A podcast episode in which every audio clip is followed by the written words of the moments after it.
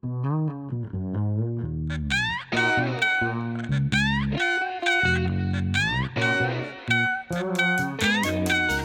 друзья! Это шоу доцента и клоуна «Базаров порезал палец». Меня зовут Борис Прокудин, я доцент МГУ. А я Филипп Желаков, психолог, арт-терапевт и клоун. Наш подкаст литературный и терапевтический одновременно. Мы берем литературные произведения, их авторов и героев, Говорим о ситуациях, в которых они оказались с точки зрения современной психологии. чтобы помочь себе и, если получится, стать счастливее. И сегодня мы поговорим о героях рассказа Андрея Платонова «Корова». И тема «Как любопытствовать и сопереживать животным и паровозам».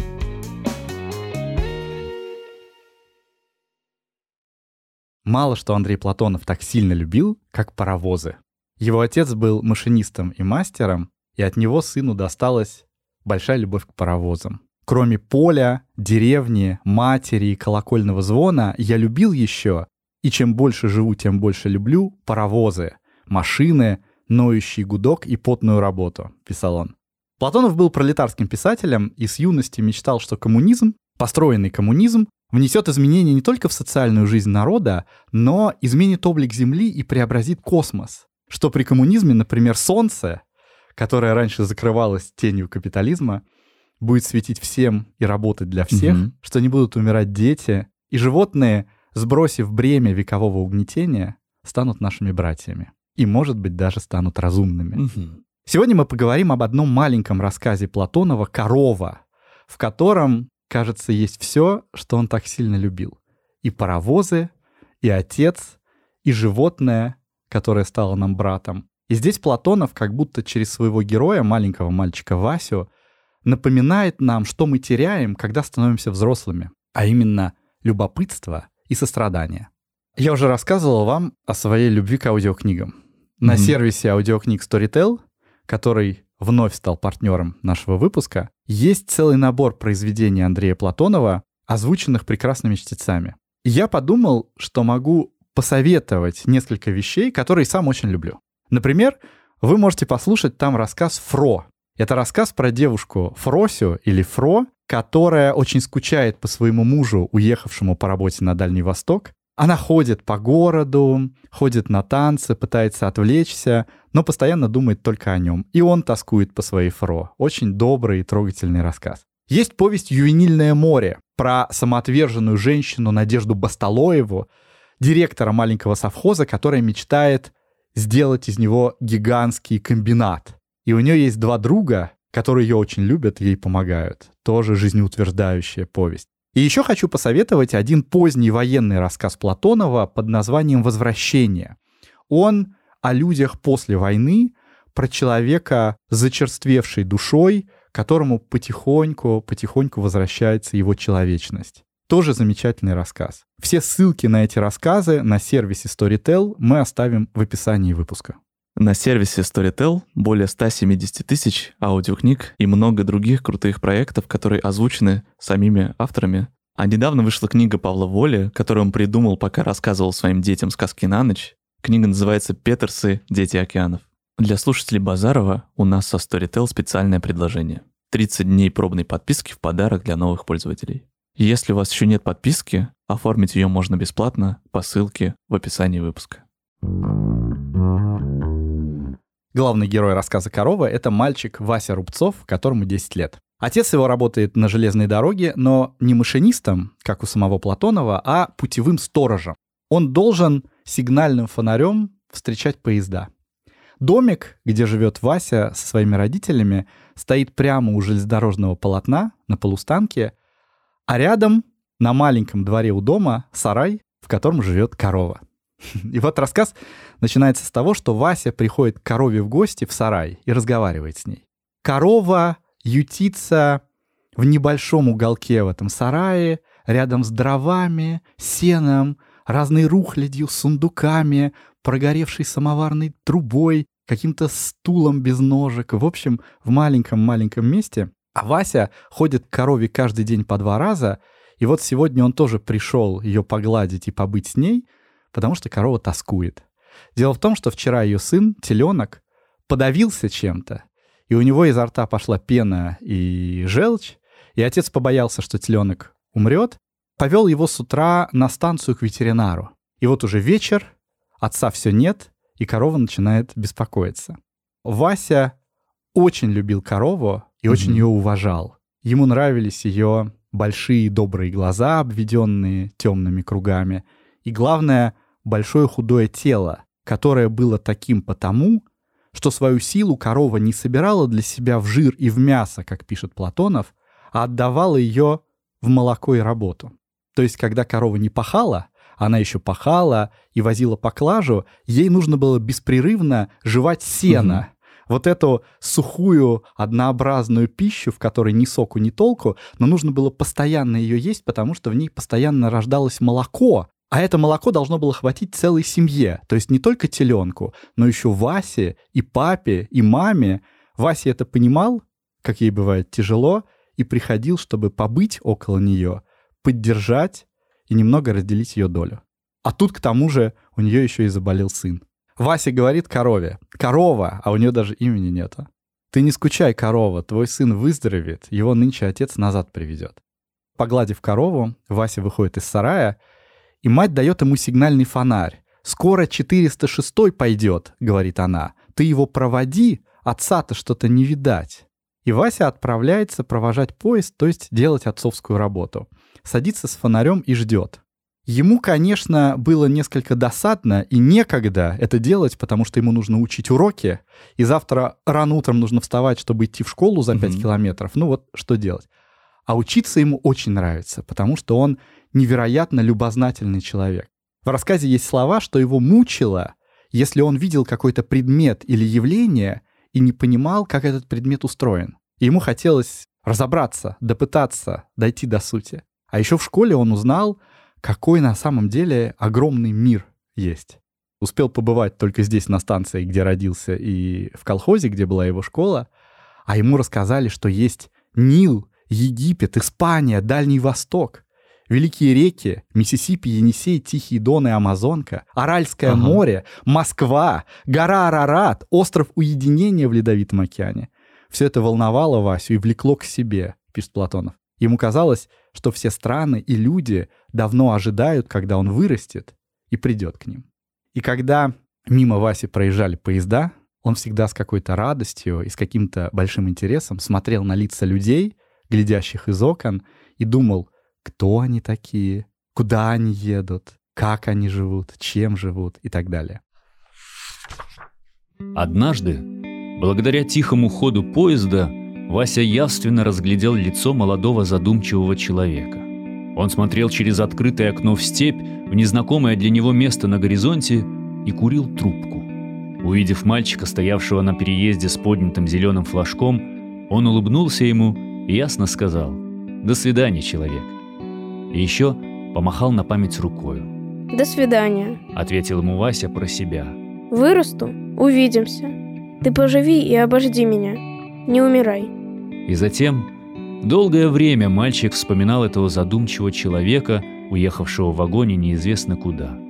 Он, наверное, был парашютист, артист или орденоносец, или еще лучше, так думал про него Вася. Но вскоре память о человеке, миновавшем однажды их дом, забылось в сердце мальчика, потому что ему надо было жить дальше и думать и чувствовать другое.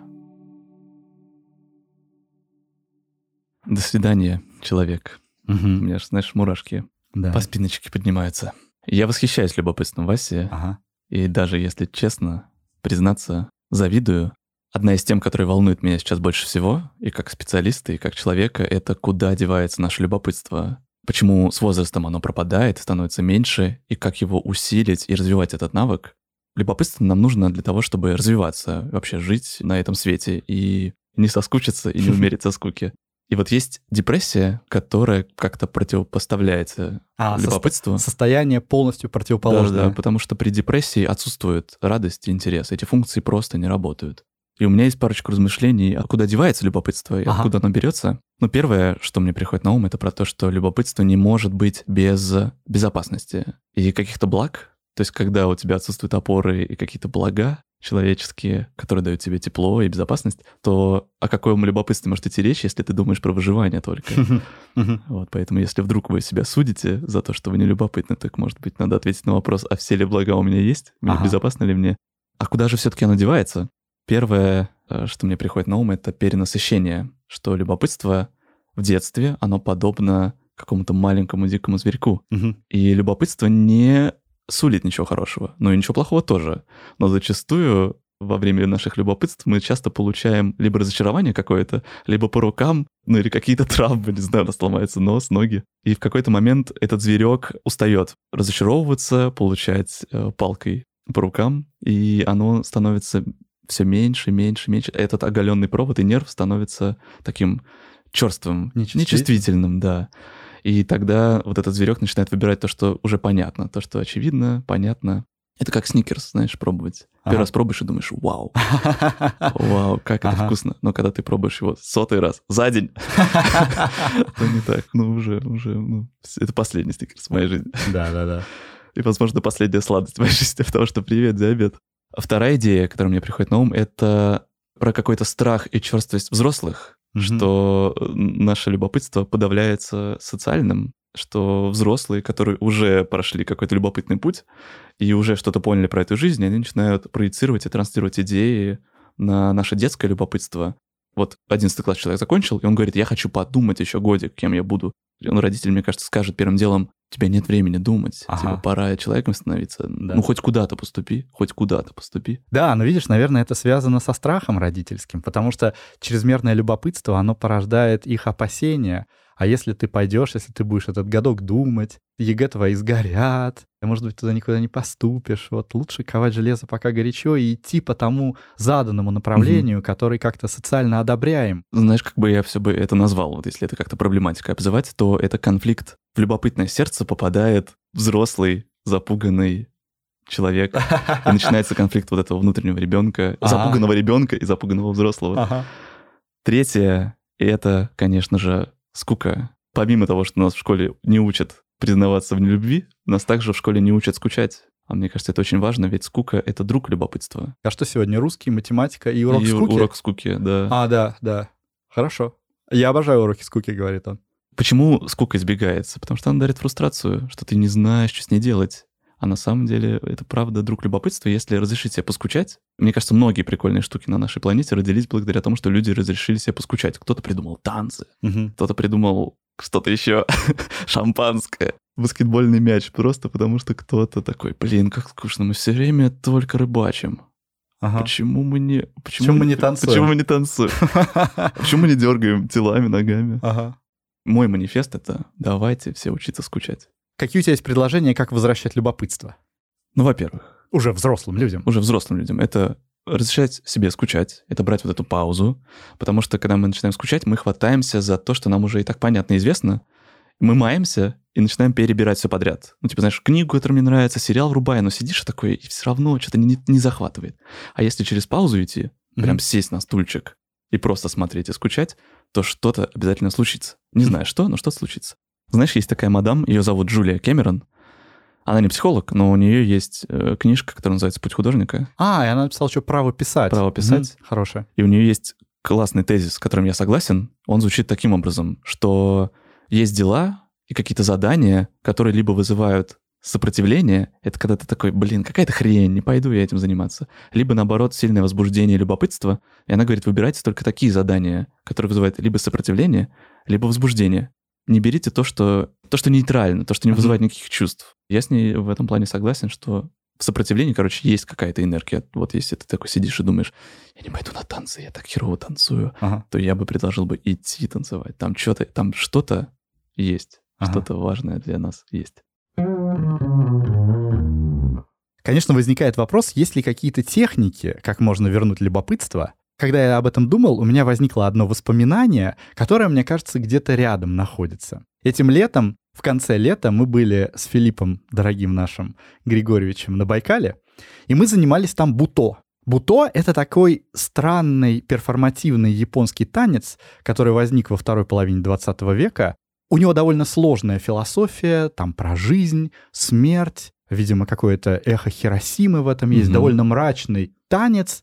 Занимаясь этим буто, мы проходили одну практику. Там нужно было ходить по залу, встречаться глазами с каким-то человеком, и когда ты с ним встретился глазами, нужно очень медленно опускаться на пол, ложиться, глядя ему в глаза, до того момента, как ты лицом или головой достигаешь пола и за глаза закрываешь. И потом, когда открываешь, как бы после смерти наступает пробуждение, и ты видишь мир заново и отправляешься встречать следующего человека. Но это можно делать не только с людьми, но еще и с предметами. И будучи на Байкале, мы пошли на один, в один лесок, на горочку. Она такая под углом 45 градусов, и у нас была задача сверху этой горочки спуститься таким способом вниз в течение часа.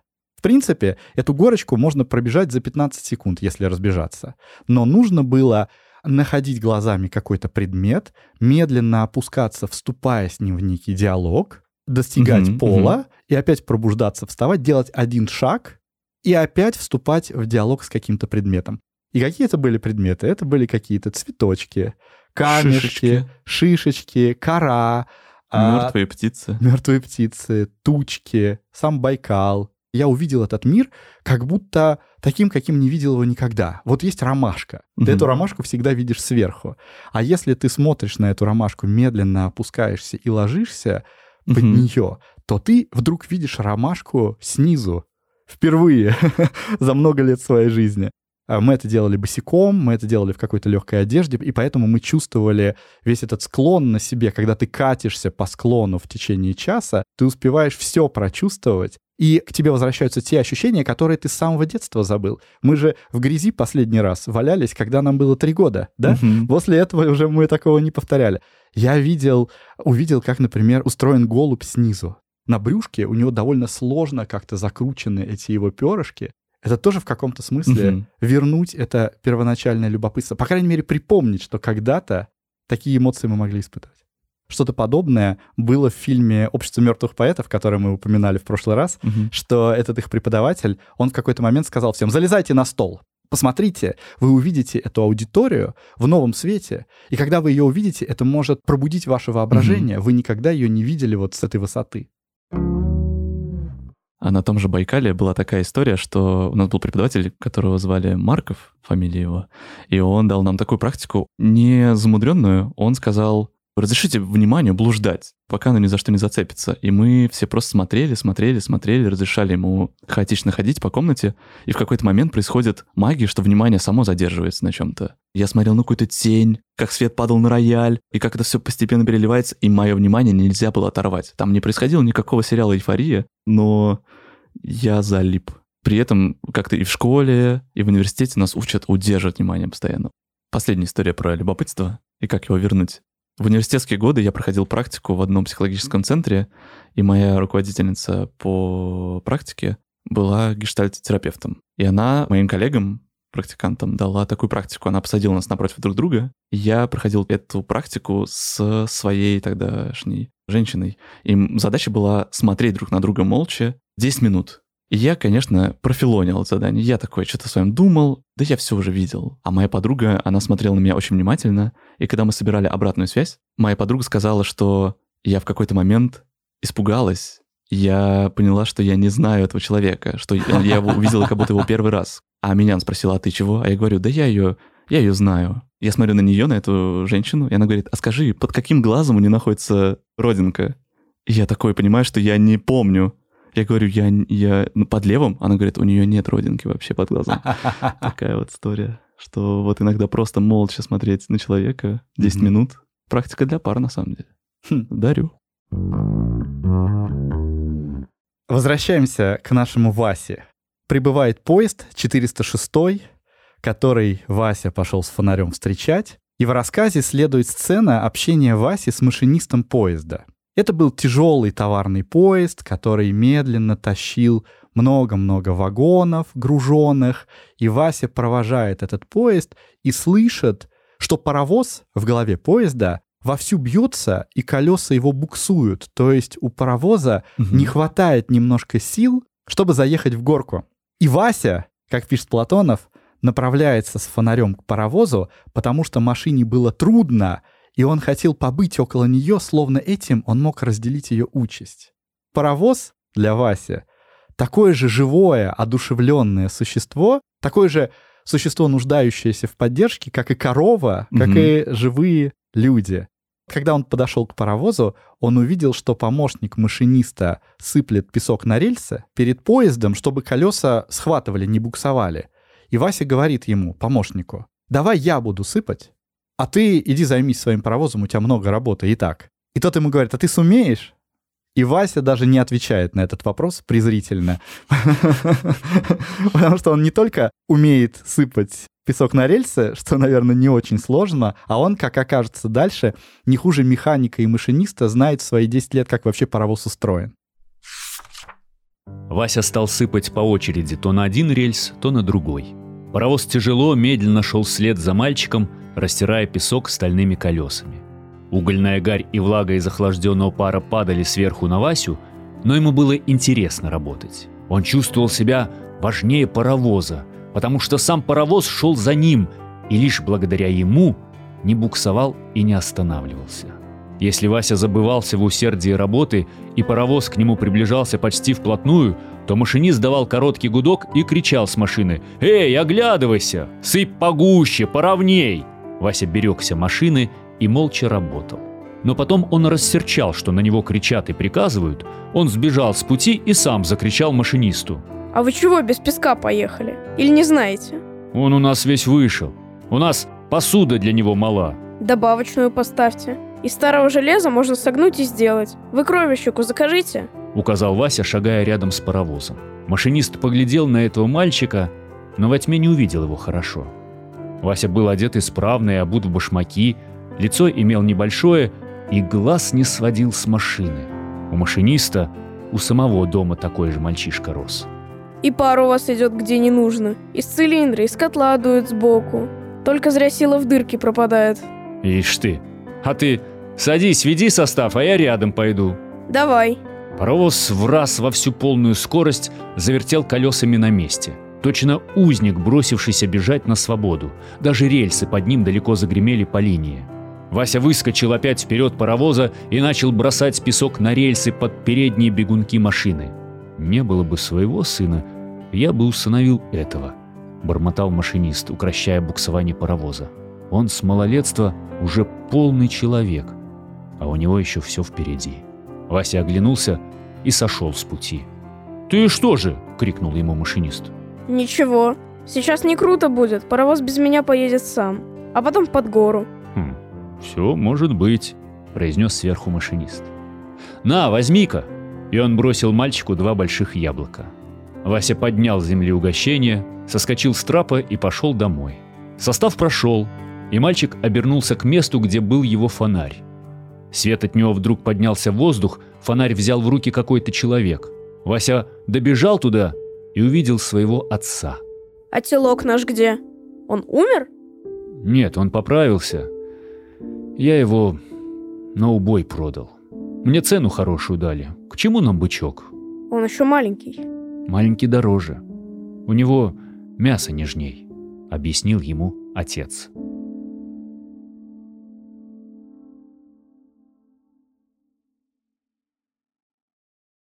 Вот в этой сцене мне очень нравится, как Вася отчитывает машиниста, что тот мало взял песка и что угу. у него в цилиндре дырка почти учит его мастерству, которое Вася приобрел, помогая отцу. Я читал эту сцену и думал про отношения с отцом и про воспитание. Ведь точно не было такого дня, когда отец торжественно разбудил Васю и сказал, «Мой мальчик, сегодня я буду рассказывать тебе, как устроен паровоз, и ты будешь перенимать мои знания, умения и профессию».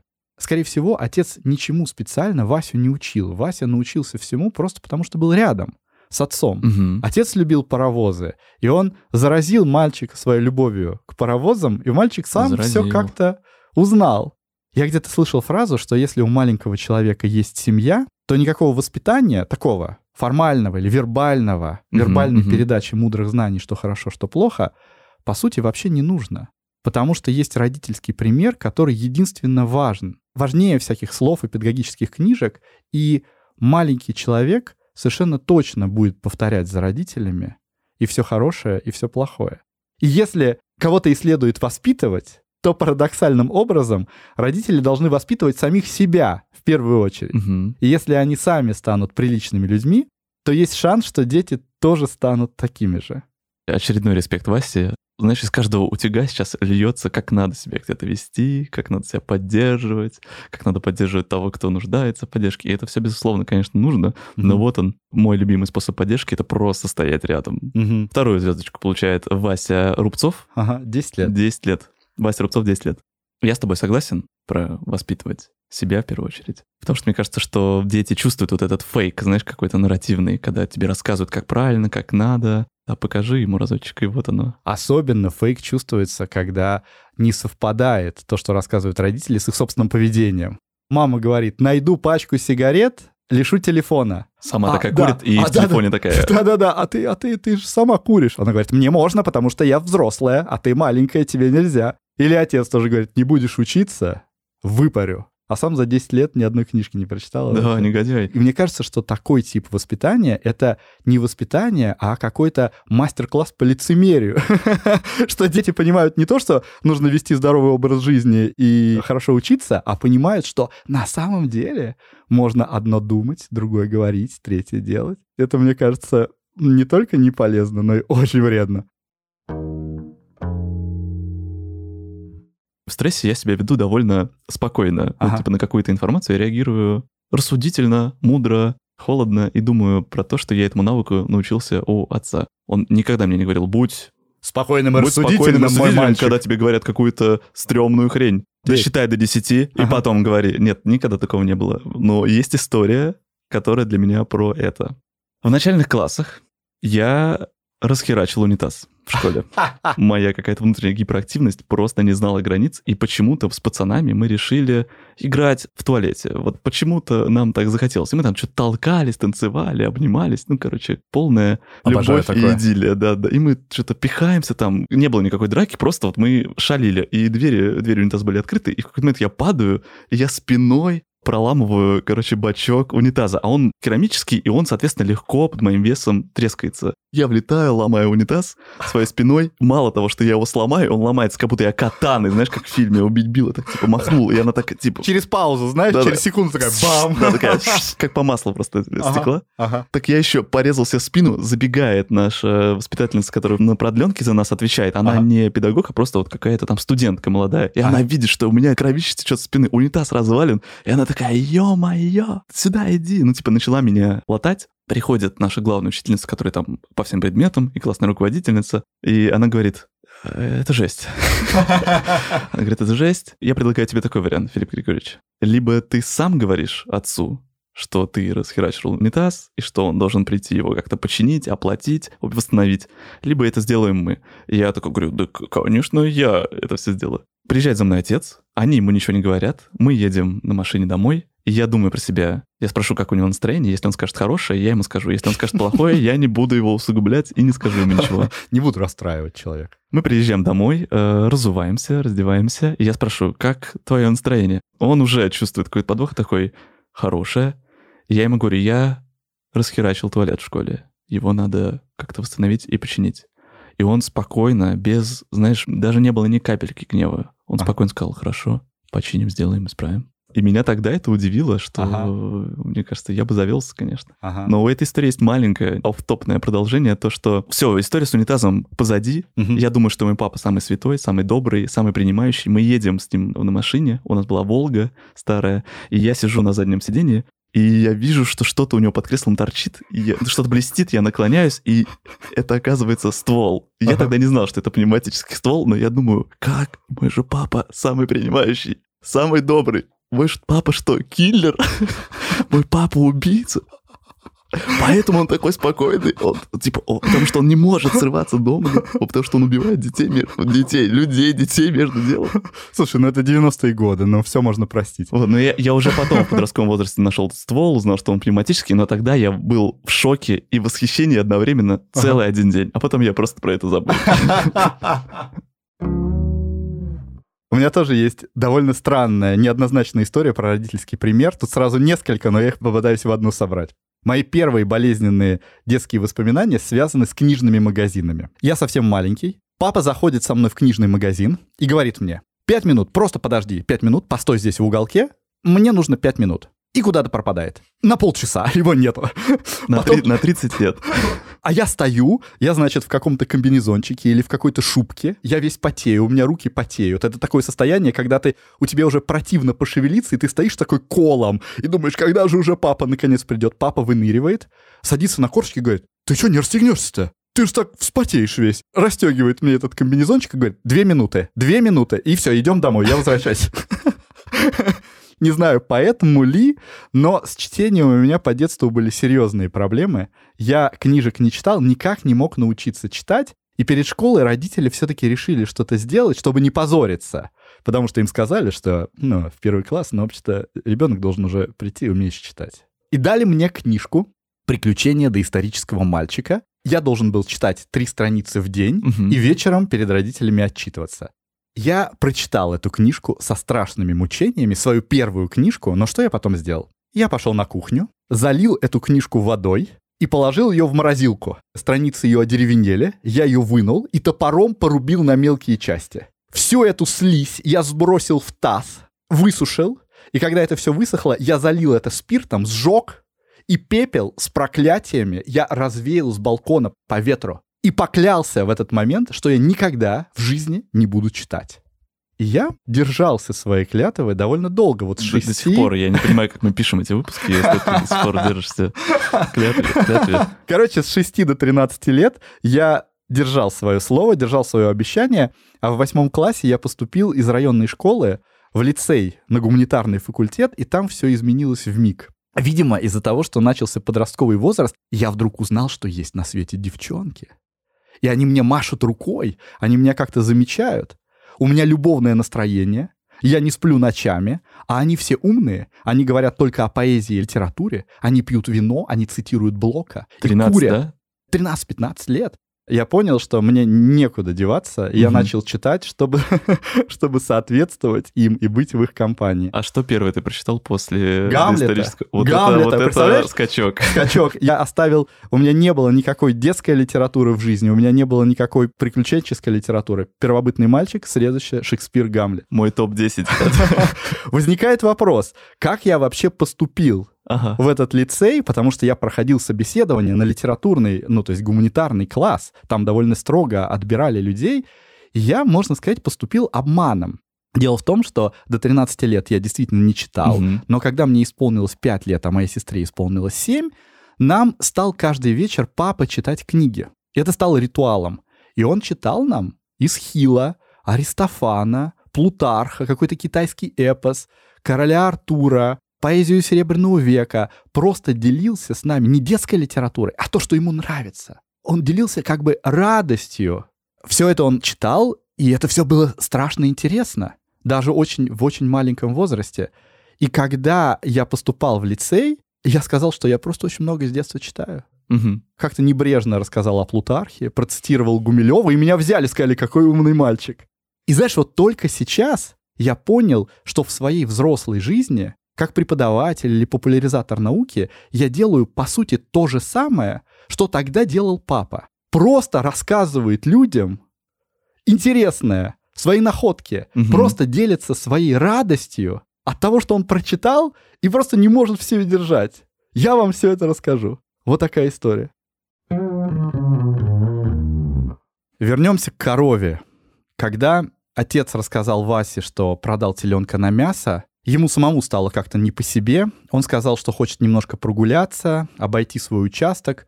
У меня душа по теленку болит. Растили, растили его, уже привыкли к нему. Знал бы я, что его будет так жалко, не продавал бы, Мгм. сказал отец. А Вася пошел в сарай к Да, корове. это, конечно, забавный момент, что он его отвозит спасать и продает его на мясо. Да, да. Ну как забавный, странный. Ну, даже абсурдно, если Да, на это да. смотреть какими-то остраненными глазами. А с точки зрения человеческой и взрослой, вроде как довольно нормально. Предложили хорошую цену.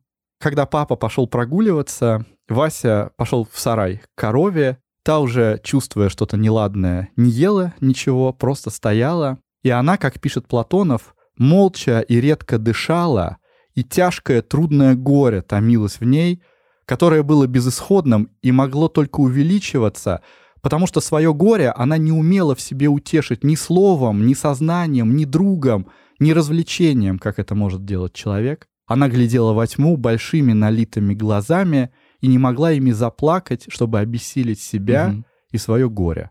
Вася долго ее глазил, но корова оставалась неподвижной и равнодушной. На следующий день отец захотел на корове вспахать какой-то маленький участок поля.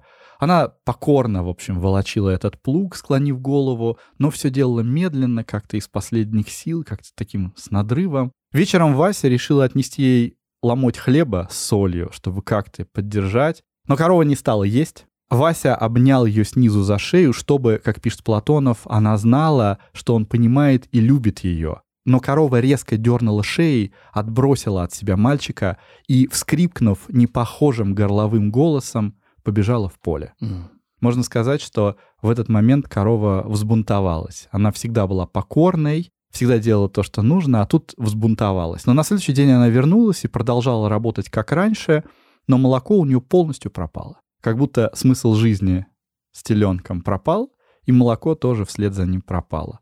Вася с тех пор, как пишет Платонов, сам ее поил, сам задавал корм и чистил, но корова не отзывалась на его заботу, ей было все равно, что с ней Мгм. делают. А потом корова начала выходить на железнодорожную линию, гулять между рельсов. В первый раз отец заметил это, побежал, свел ее с путей. Раньше она так никогда не делала, и Вася стал сильно бояться, что корова может убить поездом. И вот, сидя в школе, он все думал о ней, тревожился, и из школы, когда заканчивались занятия, бегом бежал домой. Вот э, в Васе, как мне кажется, нас больше всего трогают две вещи. Его любопытство, о котором мы уже поговорили, Мгм. и его сочувствие. Он сочувствует корове, которую все просто считают коровой. Ну, как-то не, непривычно же ей сочувствовать. Она же вроде как животное. А он понимает ее боль, чувствует ее боль. Больше того, он сочувствует паровозу. Паровоз — это вообще неодушевленное какое-то существо. А, а Вася чувствует, что ему тяжело. У Васи есть вообще потребность Мгм. быть рядом и разделять участь тех, кому тяжело. Ты сказал, что со временем у человека становится меньше любопытства. Любопытство переходит в формальное знание, как будто. Человек все в процессе своего образования раскладывает как-то по полочкам, и все ему в основном больше или меньше становится понятно, Мгм. как мир устроен. Ну, что теперь любопытствовать, если все понятно? Но кажется, что вместе с любопытством у человека с возрастом иссякает и сочувствие. Ребенок постепенно узнает о том, что в мире есть много несправедливости, что Мгм. есть недобрые люди, и в этот мир как-то приходится же встраиваться вот в процессе своего взросления. И человек встраивается и постепенно черствеет, и как будто сочувствие у него со временем притупляется. Отец Васи, он же хороший, добрый Мгм. человек, но он продал теленка на мясо. Но что делать-то? Если бы он сейчас его не продал, Мгм. то пришлось бы продать позже. Но отец говорит, знал бы, что жалко его будет, не продал. Как будто у него какое-то воспоминание возникает о том, что может быть жалко. Всплывает из глубин его души через всю эту толщу напластований, которая за время его взрослой жизни душу закрыла. И он, конечно, неплохой, он просто взрослый. У взрослых место любопытства занимают знания, а место сочувствия занимает равнодушие или экономия чувств, если говорить более Мгм. мягко, или сдержанность. Я думаю про то, что ты рассказываешь, что мудрость детей, которую они транслируют в силу своей там наивности и какой-то, может быть, не знаю, э, гиперчувствительности к миру, и какого-то, может быть, непонимания того, как он устроен, напоминает нам, взрослым, про то, что как это вообще чувствовать чувства. И мне вспоминается история, когда был маленький, я хотел спасать всех зверей, я хотел всех их нести домой, будь это червь, рыба, кошечка, собачка, я их всех хотел забрать себе. Видишь, какой ты был сострадательный по детству. Я очень их любил. И у нас уже была дома кошка благородных кровей, которая воспитанная, Медали, паспорт, медали, всё. паспорт, сальто, сальто назад, сальто вперед. И я сидел, играл на улице, я вижу кошку, и у нас мы встретились глазами, Ага. и я влюбился в нее, и сразу взял ее домой. Не смотрел, как она себя ведет, что она делает, я просто взял ее и назвал ее Тишкой.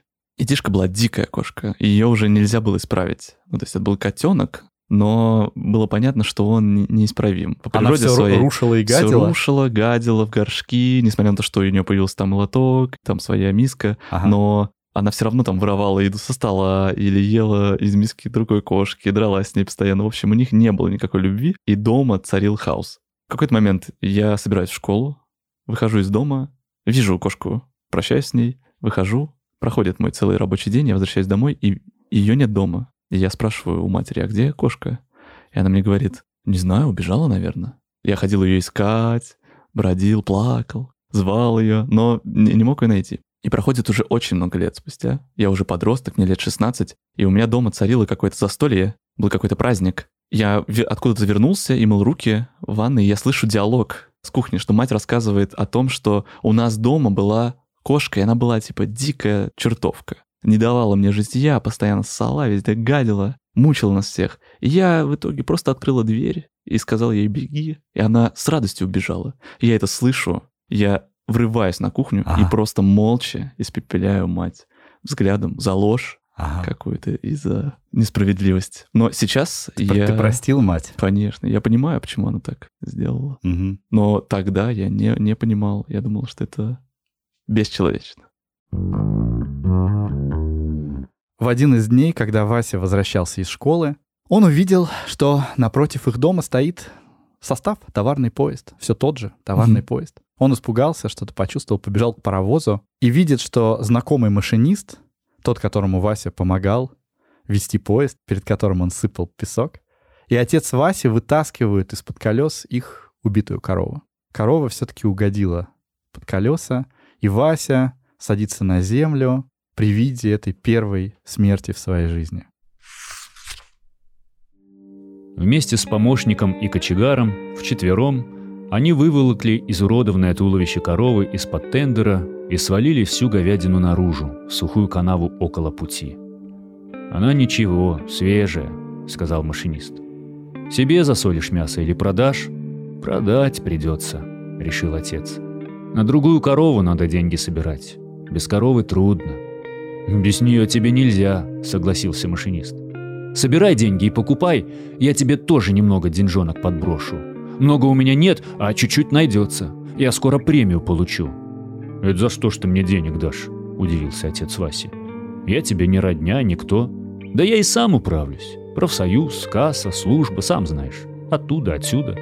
«Ну, а я добавлю», – настаивал машинист. «Твой сын мне помогал, а я вам помогу. Вон он сидит. Здравствуй». Здравствуй.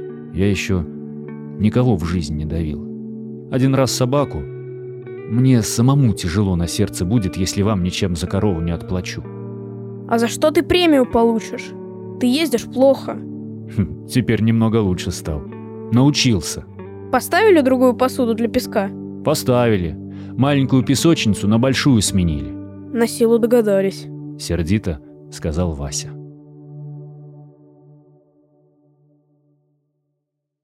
Отец на следующий день продал мясо, и у Васи в школе начались проверочные испытания за четверть. Ученикам дали написать сочинение из своей жизни. И Вася написал в тетради. У нас была корова. Когда она жила, из нее ели молоко мать, отец и я. Потом она родила себе сына, теленка, и он тоже ел из нее молоко. Мы трое, и он четвертый, а всем хватало. Корова еще пахала и возила кладь. Потом ее сына продали на мясо. Корова стала мучиться, но скоро умерла от поезда. И ее тоже съели, потому что она говядина. Корова отдала нам все, то есть молоко, сына, мясо, кожу, внутренности и кости. Она была доброй. Я помню нашу корову и не забуду.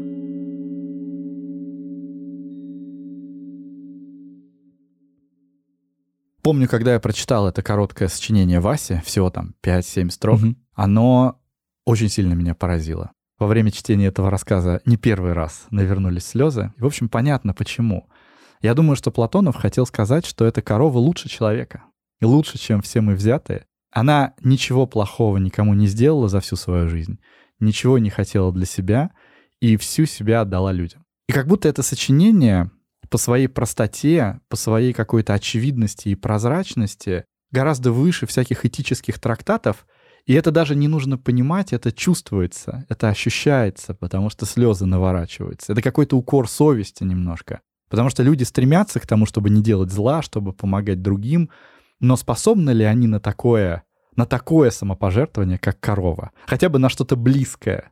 Не знаю, если читать жития святых, то все они говорят, как трудно следовать заповедям. Вот написано «возлюби ближнего», как трудно возлюбить. Написано «просящему тебя дай», как тяжело дать. Мгм. А она дала. Вот эта простая корова. Если с кем-то и сверять свою жизнь, где-то искать нравственный ориентир, не надо далеко ходить в паломничество, не нужно читать великих мудрецов, а нужно просто пойти в сарай на маленьком полустанке. Там живет корова, посмотреть на нее и быть хоть чуть-чуть на нее похожим.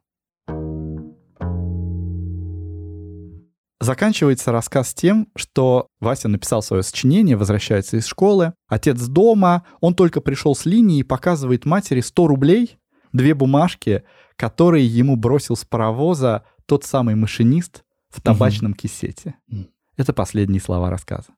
То, что касается вот этого сочинения, ну, во-первых, конфликт, который для меня вырисовывается, и драматургия этого рассказа заключается в том, что это наивное молодое сердце против какого-то черствого бытового взрослого сердца, что с возрастом сердце черствеет, проходя через опыт. И в этом сочинении Васи я начинаю задумываться о том, что, а представь, что он бы чувствовал так все время, что если бы сердце не черствело бы у взрослого, это сердечный приступ в 12, потому что так чувствовать это тяжело, и нервная система заботится о нас, и Мгм. голова, и сердце. И я в этом сочинении вижу переход. Мгм. Переход из маленького, наивного, очень чувствительного мальчика в, в движение в сторону вот этого более То есть чёрствого и закаленного сердца. Именно то взросление, которое приводит к экономии чувств. Я думаю, что да. И в этом рассказе звучала фраза про какой взрослый человек, ему только 10, а он уже полный, Полный человек. человек, да. Вот мне кажется, что сейчас он становится полным человеком, Мгм. что он пережил это, чувствует Мгм. это и никогда это не забудет. Мгм. Но он еще больше будет становиться похожим на своего отца, который будет вспоминать, если бы я знал, я бы не продавал. Знаешь, до того момента, как он написал сочинение, у него было только непосредственное чувство. Вот непосредственное сочувствие, которое вызывали у него Мгм. все, все существа, которым трудно. А когда он это описал, он как будто немножко превратил это непосредственное чувство в знание, перевел это непосредственное чувство в знание. Как будто это тоже элемент взросления. Когда ты понял, ты описал, ты уже немножко иначе это чувствуешь. Это уже перешло в какую-то другую форму. А мне знаешь, что еще в этом рассказе нравится? Вот эта самая последняя строчка по поводу машиниста, который бросил две бумажки. Это тоже какой-то очень, очень человечный поступок. Рассказ-то очень грустный, но он заканчивается каким-то просветом, каким-то лучиком света, потому что корова, которая всю себя отдала, как будто немножко растопила сердце всем Мгм. людям, всем героям этого рассказа. И Вася, ну Вася, в общем, и до этого все это чувствовал больше, чем остальные. Но и отец, и машинист тоже как будто что-то почувствовали, тоже как будто прикоснулись к чему-то сокровенному, такому едва достижимому, чем является братство всех существ, вот, о котором так мечтал Платонов молодой. Это ощущение тоже делает людей немножко лучше и немножко чище. Я с тобой согласен. Я вот тоже сейчас себя ловлю на том, что если Вася там не поменяется, то он же станет большим художником, который как раз-таки только делится вот этим своим голым нервом. Да. Да, как это правильно сказать? Не голый, а оголенный Мгм. нерв, который так и, так и бьет током. Через вот этот вот нерв как раз-таки и происходят все вот эти воспоминания о Мгм. каком-то человеческом. Это правда. И через эти произведения искусства мы об этом вспоминаем. Пора прощаться. Да. Это было шоу доцента и клоуна. Базаров порезал палец. Меня зовут Филипп Жеблаков. Борис Прокудин. И Анастасия Медведева, продюсерка этого подкаста. Напоминаем, что наш проект можно поддержать. Для этого у нас есть Patreon и подписки в Apple Podcasts. Взамен поддержки вы получаете рецензии на современную русскую литературу, психологические практики от Филиппа, дополнения к выпускам, открытки, стикеры, чат патронов в Телеграме и ответы на ваши вопросы в форме разговорного подкаста. Послушать мини-подкасты с ответами на вопросы можно у нас в Инстаграме палец.базарова. Иногда мы их туда тоже выкладываем. Если вы хотите поддержать проект, то заглядывайте. Ссылка на Patreon и на страничку нашего подкаста в Apple в описании. Спасибо всем, кто уже подписался и поддерживает нас, кто рассказывает о нас друзьям и близким, пишет отзывы и ставит оценки в подкаст-приложениях, делится в постах и сторис. Вы фундамент, который держит хрупкое здание нашего творчества. Спасибо вам большое. В этом выпуске литературные вставки прочитали Иван Полетай и Лев Споров. А музыку, как всегда, написал специально для эпизода Кирилл Непогин. До встречи в следующем выпуске. Говорим о ситуациях, в которых они Подожди. оказались с точки Подожди, зрения подожди, мы современной все- психологии. мы все да я знаю, да, я же Борис Прокудин. Я, у меня уже взрыв. А я Филипп Живлаков, я психолог, арт-терапевт, клоун, терапевт и терапия. Ну все, поехали тогда. Мало. А, хорошо, хорошо. Хорошо. Филипп Григорьевич, остановись, останови своего демона.